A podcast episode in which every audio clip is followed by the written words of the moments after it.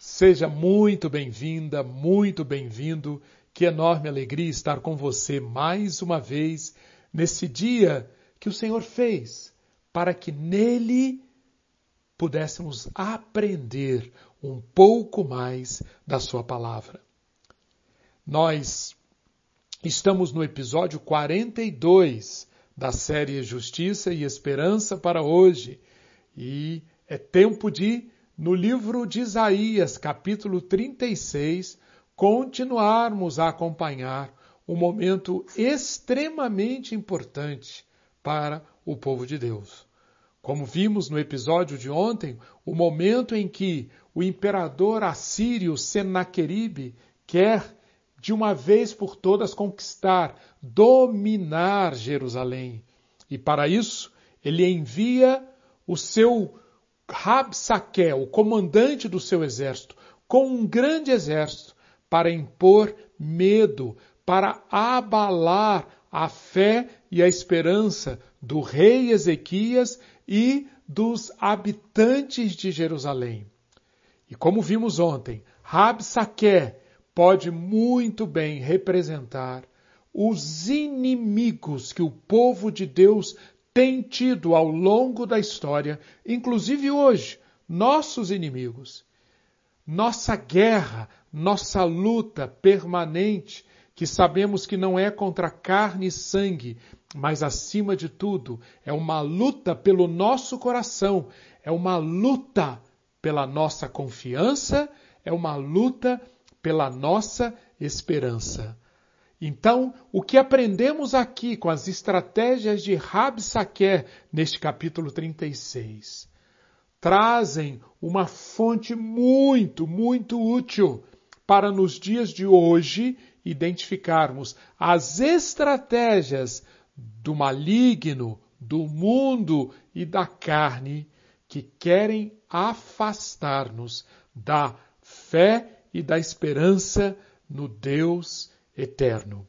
Convido você então a, junto comigo, abrir a sua Bíblia no capítulo 36 e encontrarmos aqui essas estratégias e estudarmos como que os sabotadores da fé podem ser vencidos. Vamos ver ah, então versículo a versículo aqui. Rabsaque começa dizendo no versículo 4: Digam a Ezequias Assim diz o grande rei, o rei da Síria. Que confiança é essa que você tem? Que confiança é essa que você tem? Com essa pergunta, o Rabsaque já mostra onde que ele quer chegar. Qual é, qual é a sua confiança, Ezequias? Em quem que você confia? É isso que eu quero trazer à tona. E é isso que eu quero tratar Ezequias. Rabsaque diria. E ele começa a apresentar argumentos para desconstruir a confiança de Ezequias, que tem sido em quem? Rabsaque sabe. Ezequias é um rei que tem demonstrado que entre Yahvé, entre Deus, entre o Santo de Israel e as diversas nações, os diversos poderes, Ezequias tem ficado do lado do Santo de Israel, do Deus eterno. Mas Rabsaque provoca isso. E ele diz, bem, versículo 5, bem posso dizer que o seu conselho e o seu poder para a guerra são meras palavras. Em quem você está confiando para que se rebele contra mim? Ou seja, Ezequias, você só tem discurso, você não tem poder, você não tem inteligência. Veja, isso é muito importante nós, nós identificarmos em Rabsaque. Ele é um homem que representa um sistema que trabalha com umas premissas que, conforme nós veremos, são premissas muito, muito, muito antagônicas às premissas do temor a Deus. Por exemplo, uma premissa que eles tinham: todos, todos precisam se apoiar em um senhor terreno ou em deuses. Não existe nação na face da terra que não dependa de deuses e de um senhor terreno. Por isso, Absaque pergunta para Ezequias: qual é o seu senhor? E no versículo 6, ele provoca. Ezequias, seu senhor número um é o Egito. Foi uma provocação muito bem feita, porque o Egito, como nós já falamos tantas vezes, sempre exerceu muita atração pelos reis, é, junto aos reis de, de, de, de Judá.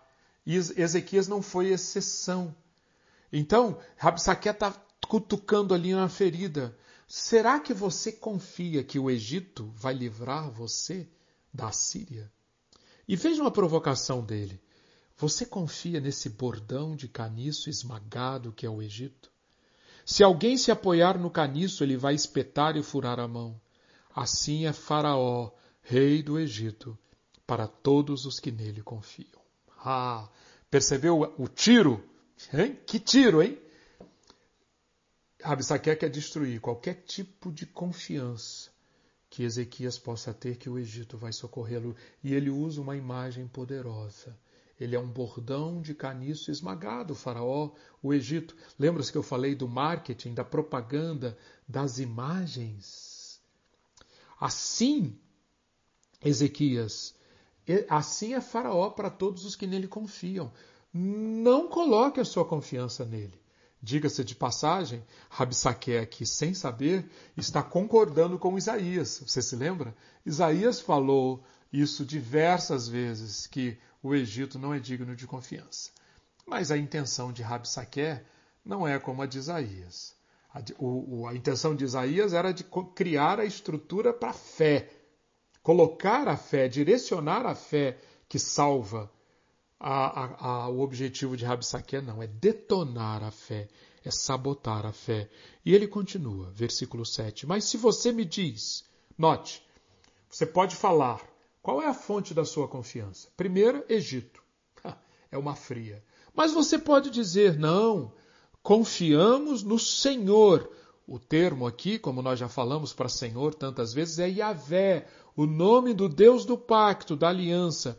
Confiamos no Senhor nosso Deus. Se você diz isso, Ezequias, eu pergunto: não é esse aquele cujos lugares altos e altares Ezequias removeu dizendo a Judá e a Jerusalém que deveriam adorar somente diante do altar em Jerusalém, notem como Rabsaque está pervertendo tudo.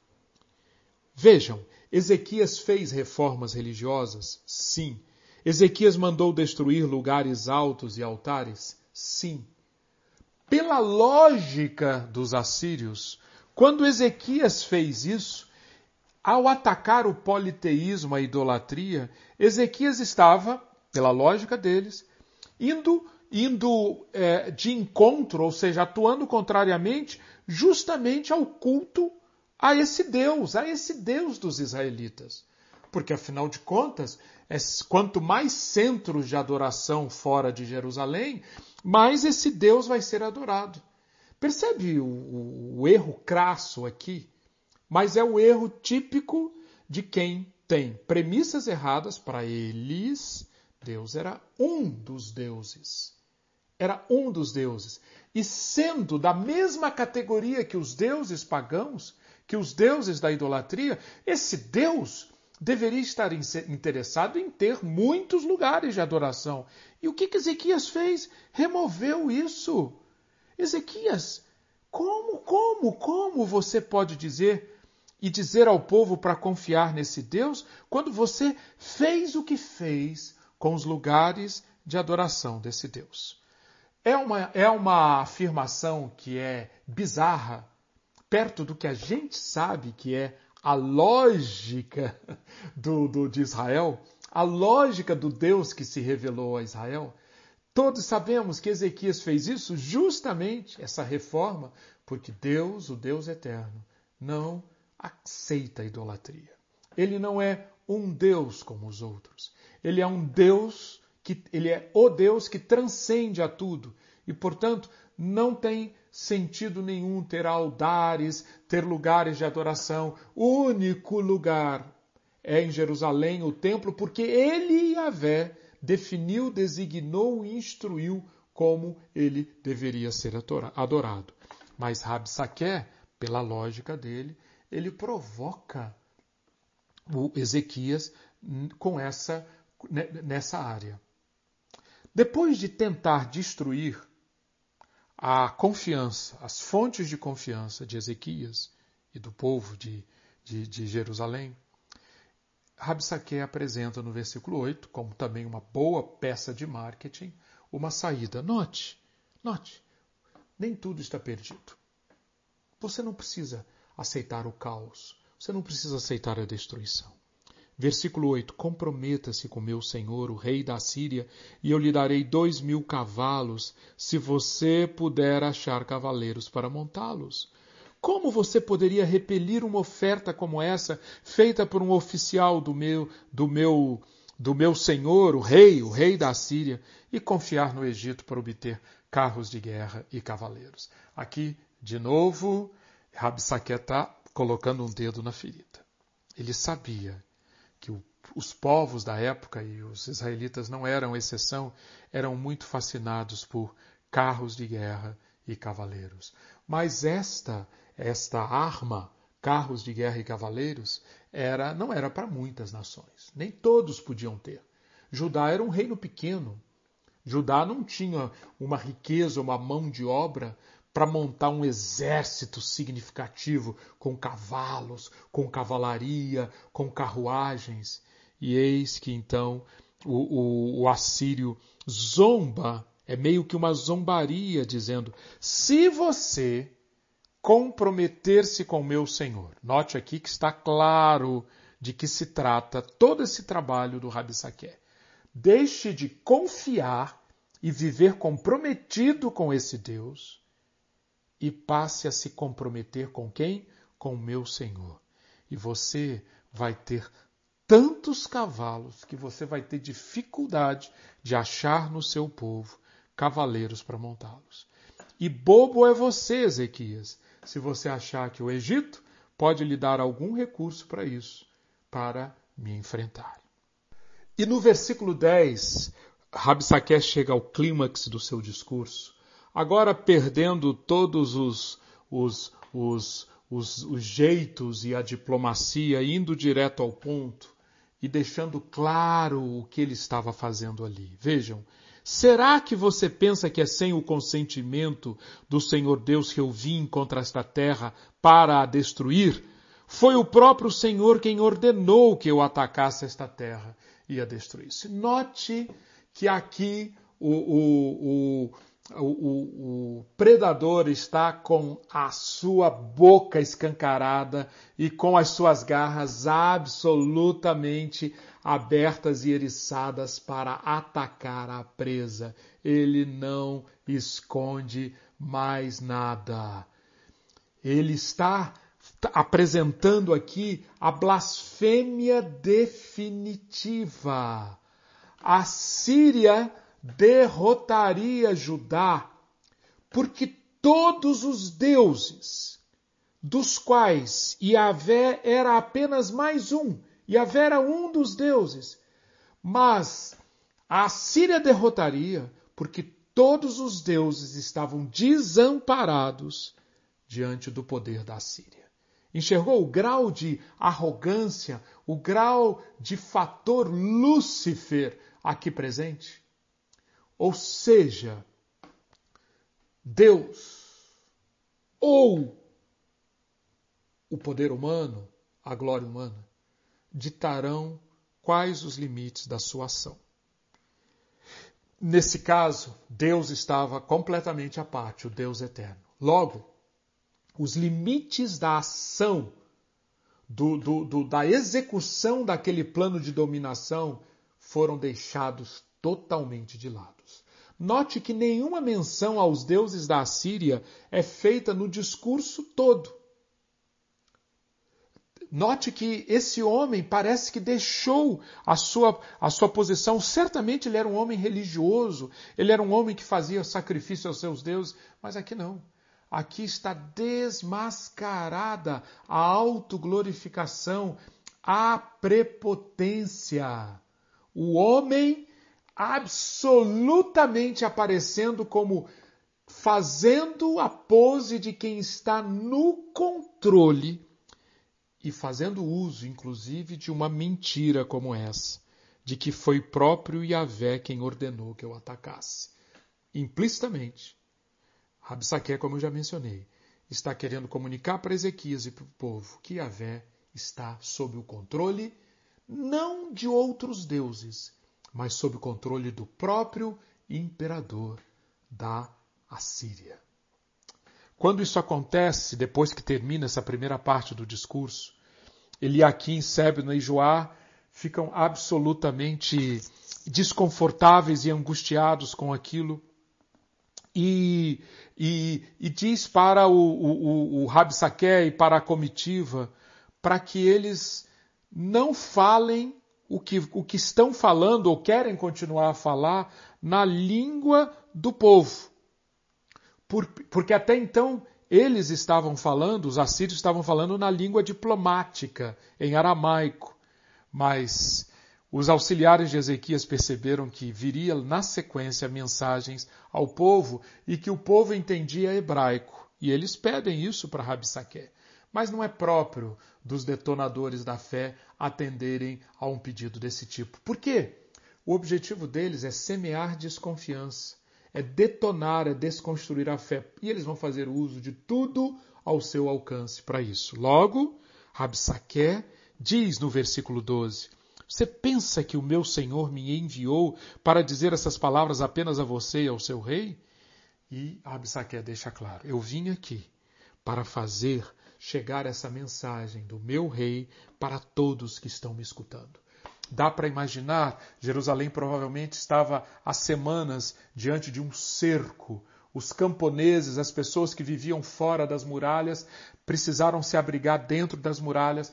Imagina a aglomeração, o desconforto, quantos em cima da muralha, quantos dentro dos muros da muralha, ouvindo aquilo e Rabsaque gostando cada vez mais. E ele começa a falar cada vez mais alto para que aquela multidão que estava confinada dentro das muralhas, passando já por privações, provavelmente, era um cerco, algo a, a, absolutamente desconfortável. A Rabsaque, então, usa de, uma, de um instrumento marqueteiro extremamente profissional para dizer a eles o seguinte: Povo, versículo 13, versículo 12.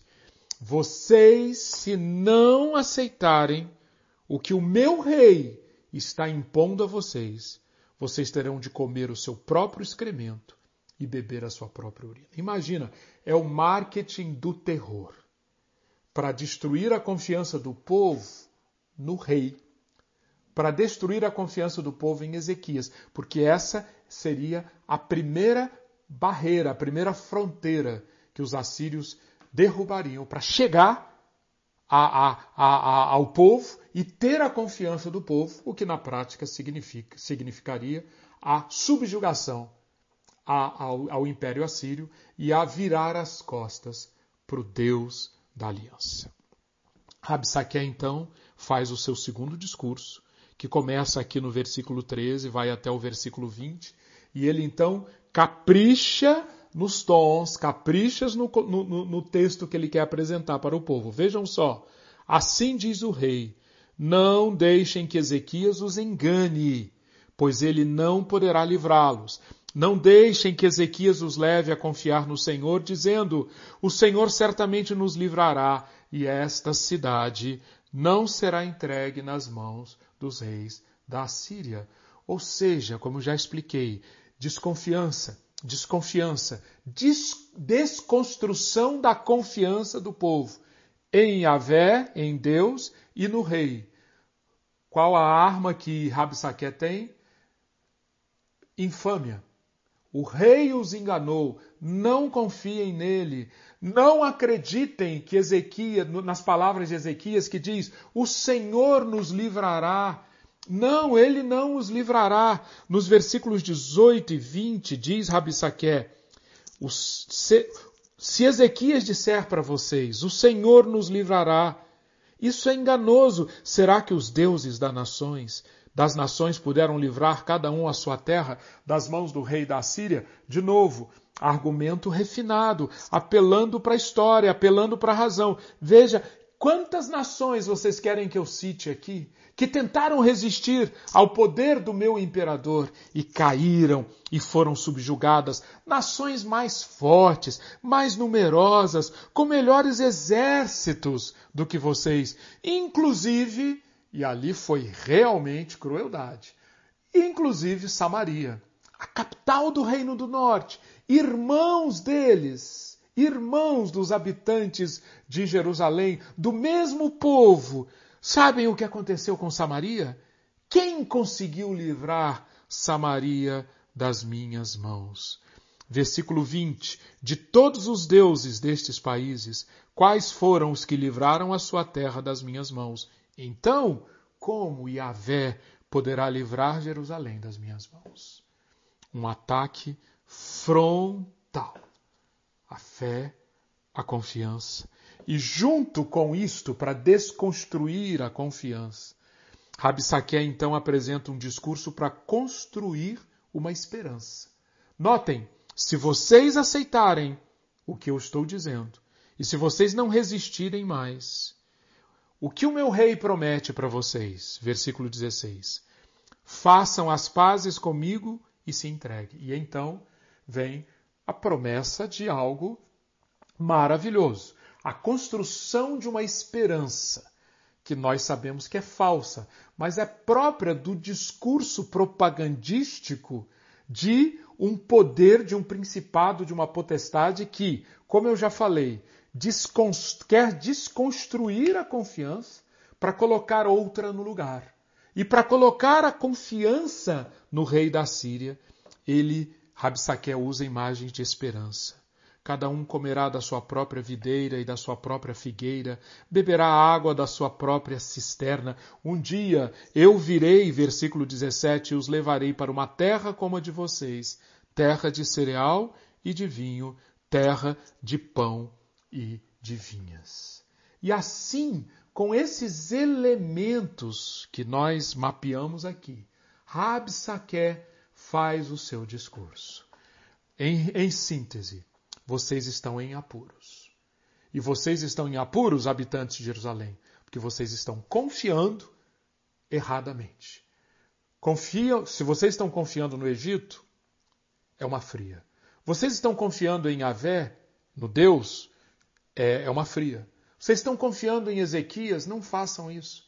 Eu tenho a solução vou levá-los para essa terra prometida, como todo Rabsaque que se preze.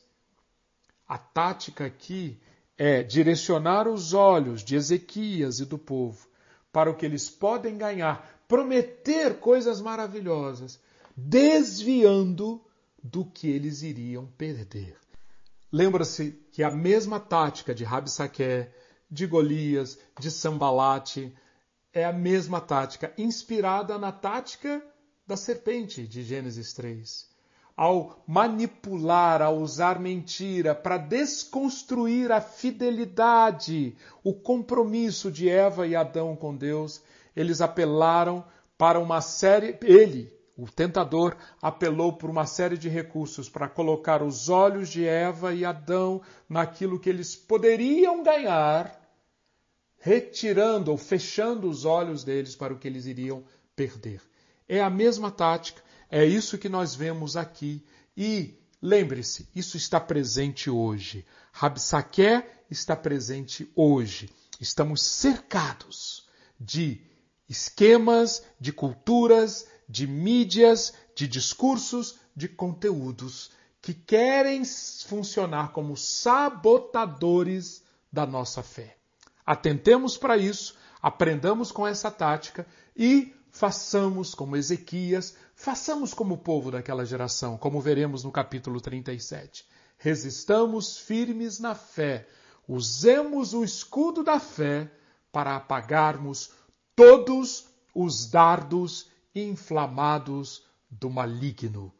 Que Deus abençoe o seu dia. Amém.